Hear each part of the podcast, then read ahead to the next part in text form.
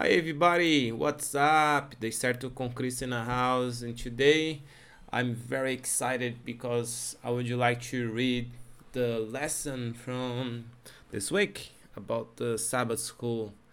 And the title from the lesson is Jesus the Faithful Priest. I don't know exactly everything about this lesson, but we can see the main titles from each day. Saturday, perhaps we can see Jesus, the faithful priest. On Sunday, we'll see a priest on behalf of a human beings. Monday, it's according to the order of Melchizedek. Tuesday, an effective priest. Wednesday, an eternal priest. On Thursday, a silent, a sinless priest. On Friday, further out. Today is a Saturday, January 29, and I would like to start. Uh, we have some main um, books to take a look. We, the first one is Hebrew chapter 5, Genesis 14, First Peter chapter 2, Hebrews chapter 7. I think the main book on this day should be Hebrews. Hebrews 7, verse 26 say the memory test is for such as a high priest was fitting for us, who is holy, harmless, undefiled, separate from sinners, and has become higher than the heavens. If we try to get the concept from this verse in Portuguese, it's something similar as a pois nos convinha um tal sumo sacerdote que é santo, inocente, imaculado, separado dos pecadores e se tornou mais alto do que os céus. Let's continue. The gift, the gift that exists between God and us was caused by sin. The problem was compounded because sin also implied the corruption of our nature. God is holy and sin cannot exist in his presence. So our own corrupted nature separates us from God just as a two magnets in the wrong orientation repel each other. In addition, our corrupt nature made it impossible for human beings to obey God's law. Sin also involves misunderstanding. Human beings lost sight of the love and mercy of God and come to see Him as wrathful and demanding. This week, we are going to study the amazing things the Father and the Son did to bridge that gulf Hebrews chapter 5 provides a careful analysis of Jesus the priesthood. The author analyzes its origin and a purpose. Hebrews chapter 5 again, and then exhort readers not to disregard each, but rather to the hold fast to the assurance of hope each provides. He also explains the char- characteristics of Jesus, the priesthood, and its implication for God's relationship to believers. This week we will focus especially on Hebrews chapter 5, 1 and 2, 10. It's um it's a big verse in the Bible. Probably this verse talk a little bit about Melchizedek. And uh, let's think about the faithful priest if we try to explain um, this day in Portuguese, it's something like Jesus, o sacerdote fiel.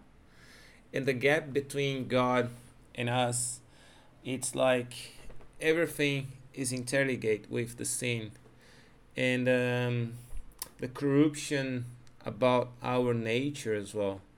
And uh, the main thing that we can understand learning the lesson from this week is the care from God to redeem these people or the the human race as well and that's why the purpose in Hebrews as well show us the relationship between Jesus, God, to rescue all the nation.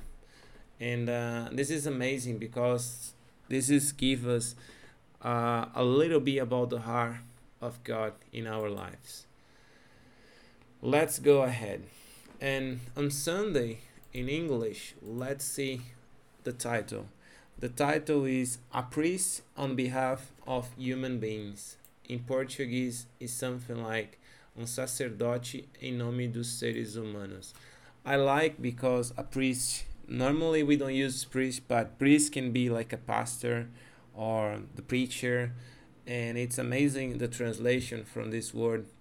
And the, the lesson say, read Hebrews chapter 1, verse until 10 and what is the role of the priesthood and according to this passage how does jesus fulfill that role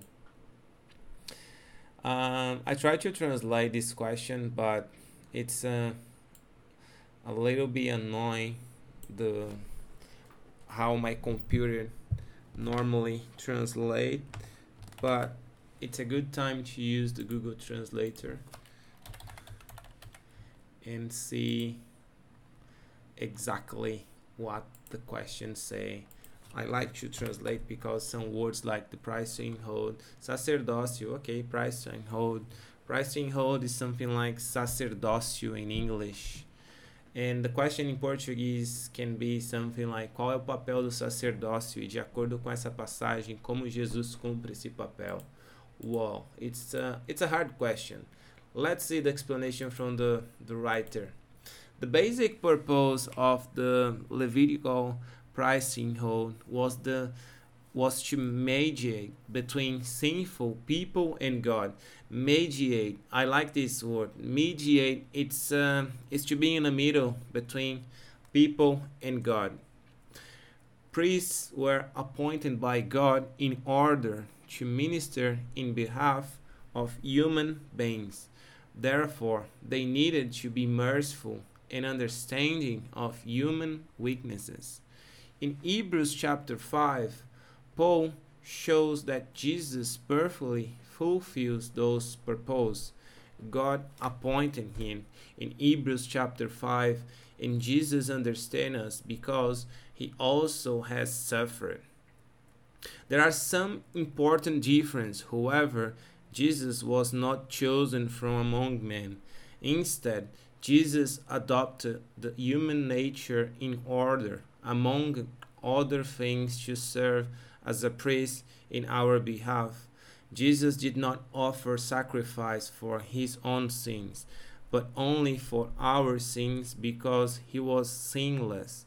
We can see a lot of parts in the Bible, especially in Hebrews, Hebrews chapter 5 and chapter 4, chapter 7 you'll be the main verse to understand all these passages in the Bible. Uh, there are some important differences. However, Jesus was not chosen from among men. Hebrews says that Jesus prayed to him who was able to save him from death and was heard in Hebrews chapter 5 verse 7. Hebrews was referring to the second death from which God saved Jesus when he res- resurrected him. In Hebrews also says that Jesus learned obedience through what suffered. Obedience was new to Jesus, not because he was disobedient, but because he was a God, a server, sovereign over the universe. Jesus did not obey anyone. Instead, everyone obeyed him. I think the main thing here, I think the writer tried to explain how someone in a position of Jesus, he had to obey maybe the people because it's not exactly the people, but because God used Jesus to rescue all the nation, all the the the creation uh, against the sin at the same time i think the main point is how someone like jesus had to be like uh, obedient to suffer and at the same time rescue the people. I think this is the main thing. Jesus' sufferings and death on the cross are are an essential part of his priestly ministry. Sufferings did not perfect Jesus in the sense that he improved morally or ethically. Sufferings did not make him merciful. To the contrary, Jesus came to this earth because he always was merciful, which is why he had compassion on us. In Hebrews chapter 2, verse 17, let's take a look, should be a small verse. And therefore, he had to be made like his brethren in all things, so that he might become a merciful and faithful high priest in things pertaining to God, to make propitiation for the sins of the people. In Portuguese, it's like, portanto, era necessário que em tudo fosse semelhante a seus irmãos, para se tornar um sumo sacerdote misericordioso e fiel nas coisas concernentes a Deus, para fazer propiciação pelos pecados do povo. Wow, amazing.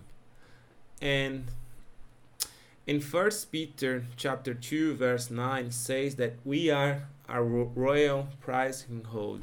What does Jesus' life tell you that your relationship with other human beings should be because we are in this sacred role? It's a hard question because on these days we have like a, a, lot of responsibility to be called in the name of jesus.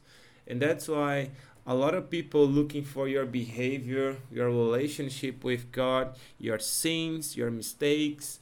And this generation it's hard because we it's everything online. And we need to update every day the social media with all this news, everything that happened today. If you drink a coffee, we need to post everything straight in the internet.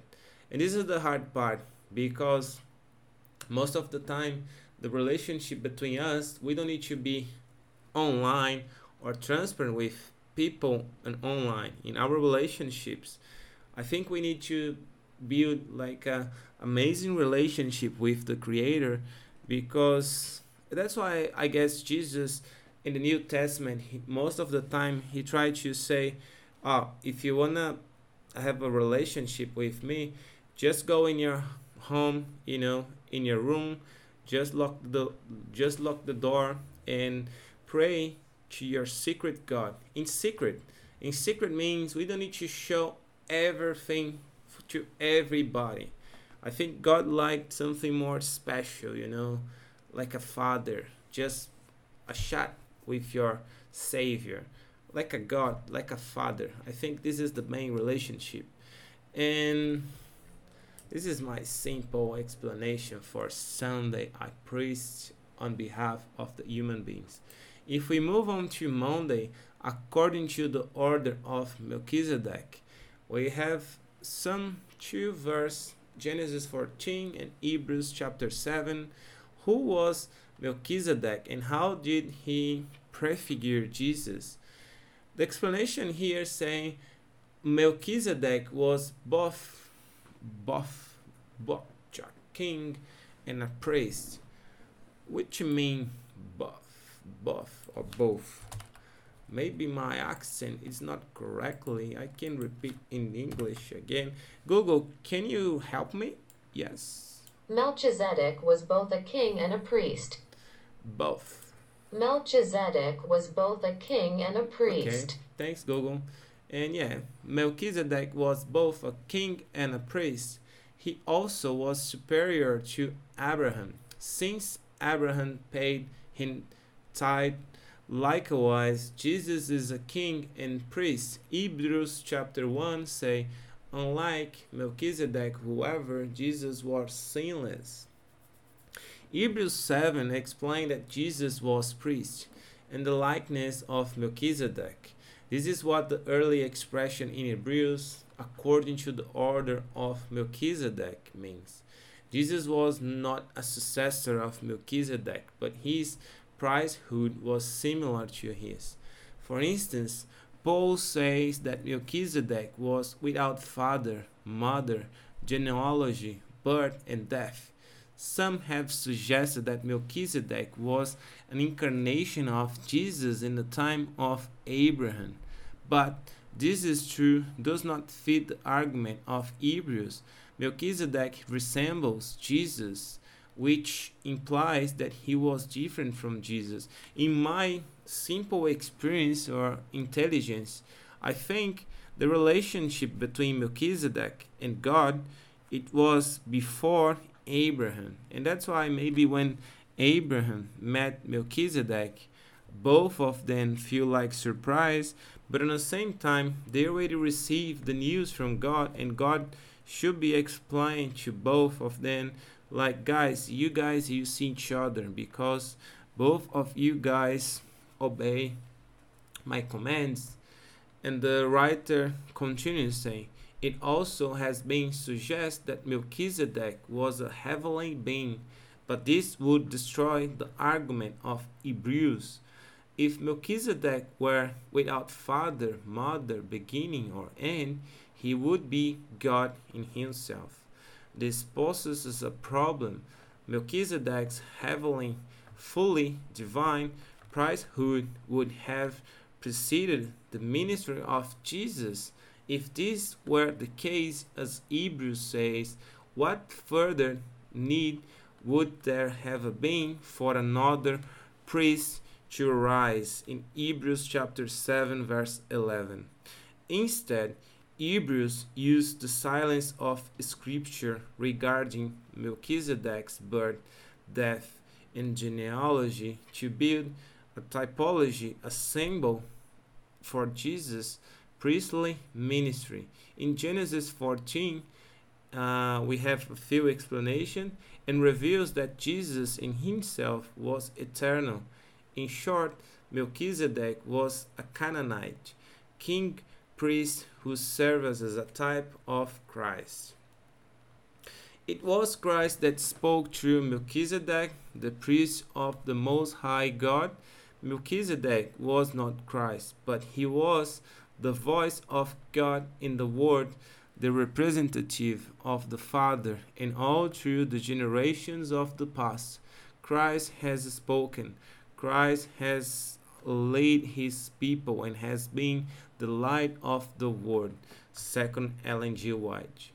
Question What does the revelation about Melchizedek teach us about how God works among those who have never had human missionaries preach to them? I like this question because as uh, I'm doing right now, the relationship between the Father and us, it's totally personal. And that's why a lot of people maybe they forget that we can have a relationship with God daily in our lives. Like exactly what I'm doing right now. I'm so glad because God gave me hope and faith to believe that He can, you know, develop the skills in my head, in my brain, in my life, and in everything that I can do. It's for Him and His glory. And thank you so much, Lord. When we move forward, we can see the title saying an effective priest.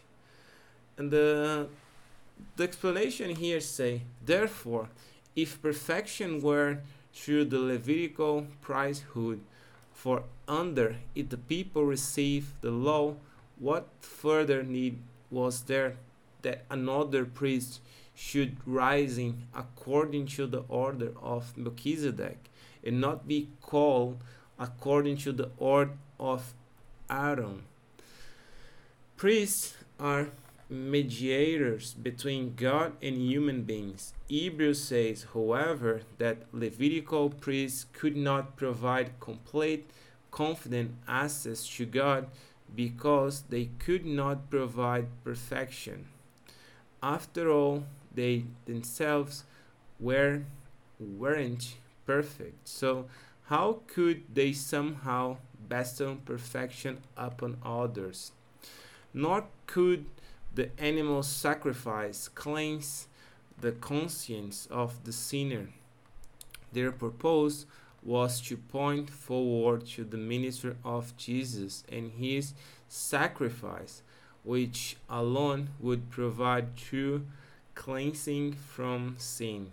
We have few explanation in Hebrews 9 and 10 and the function of the Levitical priests in their sacrifice was temporary and uh, illustrative. Through their ministry, God wanted to lead the people to put their faith in the future ministry of Jesus and the Lamb of God who takes away the sin of the world. This is explanation in John chapter 1 verse 29. We have a question here. Read Hebrews chapter 7. Why was there a need to change the law? Let's recap Hebrews chapter 7 11. Bible say uh, let's see the New International Version. Jesus, like Melchizedek, if perfection could have been a attained through the Levitical priesthood, and in that the law given to the people established that priesthood, why was there still need for another priest to come? One in the order of Melchizedek, not in the order of Aaron.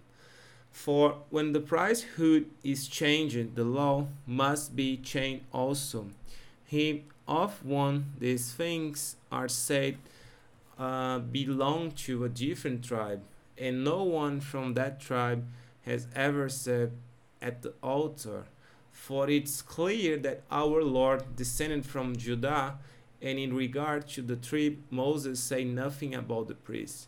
And what we have said is even more clear if another priest like Melchizedek appears, one who has become a priest not on the basis of regulation as to his ancestry, but on the basis of the power of an indestructible life. Okay, it's uh, this is explanation in Hebrews chapter 7 in Hebrews chapter 7, explain that the change of the priesthood made a change in the law necessary. Why? Because there was a very strict law that prohibited a person who was not of the line of the Levi to Aaron from serving as a priest.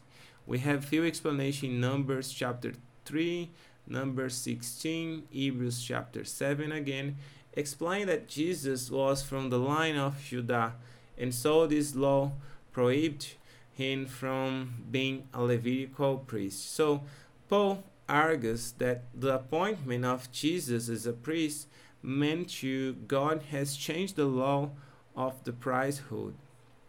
Jesus coming also imply a change in the law of sacrifice. Sinners were required to bring different kinds of sacrifice to obtain atonement, Leviticus chapter 1. But now that Jesus has come and offered a perfect sacrifice, the law of animal sacrifice also has been put aside. As a result of the new covenant and the fuller revelation of the plan of salvation. Remember covenant? Covenant is the aliança. Wow, I remember this word. Okay, we have a question here to finalize Tuesday. Think about the endless number of animal sacrifice offered to iniquity, all pointing to Jesus, and yet not one of them or all of them could truly pay for our sin. Why could only the death of Jesus pay for them? This is amazing question because when we think about or configure out this, it's like confused for most of the people because they don't understand or they don't recognize the meaning or the importance to you know kill animals to just to clean our lives between god and us at the same time i just feel sad because this is not like god's desire but at the same time it's necessary because it's just a way to be clean to the pos- the the presence of the the mighty God. And some people they don't understand, and that's why in my argue I prefer just say it's better obey than sacrifice. And that's why Jesus came to the earth to change this process because now we have a high priest, you know, that has been sacrificed. And that's why we don't need to sacrifice any animal anymore because Jesus, he already done this job or this uh, hard process in that cross. And that's why we are you know 100% uh, clean or available now if we cry out to god and cry for rescue and for forgive our sins. And wednesday and an eternal priest. Hebrews chapter 7 again we have a small question here on what basis did jesus become a priest the explanation is clear. Jesus received the prize hold on the basis of an indestructible life, and because he holds an eternal ministry, the implication of this fact is astounding. It means that Jesus' ministry will never be surpassed or outclassed. Jesus saves completely, eternally to the uttermost the salvation that Jesus provides is total and final. It reaches the innermost aspects of human nature. Jesus' intercession before God involves all the benefits granted under the new covenant. I like granted. Granted means recebeu, uh, que adquiriu, que uh, it's amazing word. I need to save this word in my brain. Remember, Antonio, granted. It includes much more than the forgiveness of sins to it implies putting the law in our hearts, make us a new people in Him, and leading us to this dissemination of the gospel to the world. As one with God and with human beings, He represents us before the Father. As one, who offered his life as a sacrifice. Jesus has one wavering favor before God. Let's see another question here. If you read Hebrews chapter 7, verse 22, what is Jesus in relation to the new covenant? Uh, the explanation here is clear. Jesus is the certainty of the new covenant because God swore an oath that Jesus would be a priest forever. Hebrews again, chapter 7. It's very easy to fail to understand the importance of this oath. Paul already had referred to the oaths God made to the desert and generation. Let me put this in the Google Translate because this word oaths, oaths, i'm feel a little bit confused. Let's see how. Google, could you repeat, please? The oaths God made to the desert generation. Okay, repeat again. The oaths God made to the desert generation. The oaths God, I like it. The oaths God made to the desert generation. Okay, cool. Thank you, Google. The oaths God, the oaths God made the desert generation and to Abraham. The difference between those oaths God and the oath that God has sworn to the Son is that those oaths, oaths, os juramentos, the oaths, it's a juramentos, okay? The oaths, it's like a oaths, juramentos, and to Abraham. The difference between those juramentos or oaths and the oath that God has sworn to the Son is that those oaths were made to the mortal human beings oaths stay in force as long as the beneficiaries are alive. God's oaths to the desert generation and to Abraham were binding as long as there was a desert generation and there were descendants of Abraham. See Galatians chapter 3. In the case of the Son, whoever whose life is indestructible. The wolf God made to him, you be binding forever. A person who stood in certainty or guarantee of another was liable to the same penalties as the person for whom he stood in certainty include death.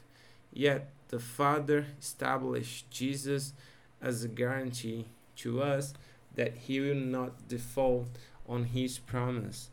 That's how certain we can be of the salvation that we have been given in Jesus. Amen. On Thursday, we have a title saying, A Silence Priest. In Hebrews chapter 7, verse 26, this is the question on Thursday. What are the five characteristics of Jesus in this passage? Jesus was holy. This means that Jesus was without fault in relationship to God.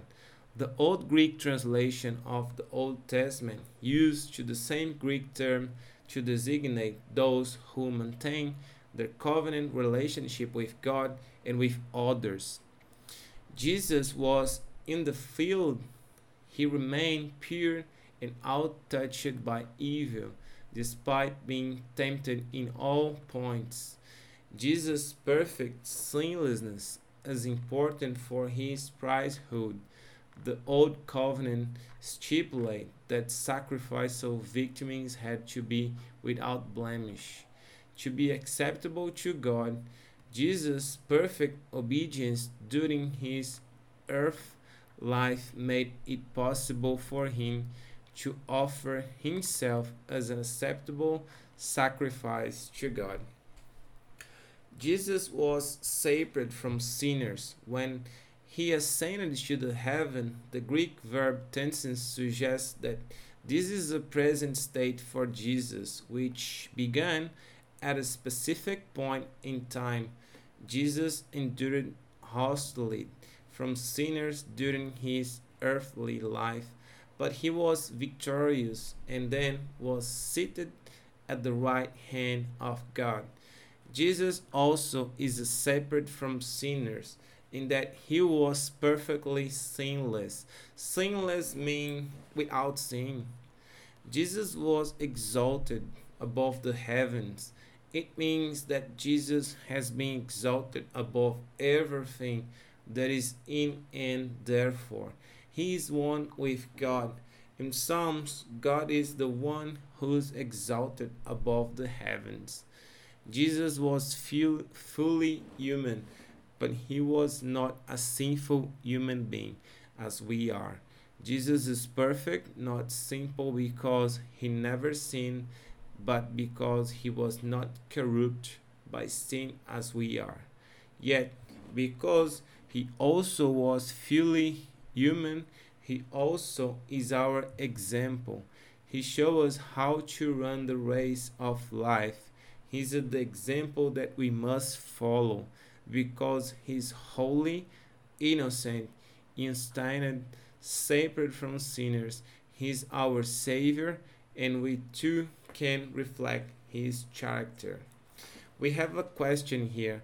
True, Jesus was a human being like us, he never sinned. How do we wrap our minds around this amazing thought? Think about how um, Jesus how holy he must be. Why then should the promise of his holiness being credited to us by faith help assure us of salvation?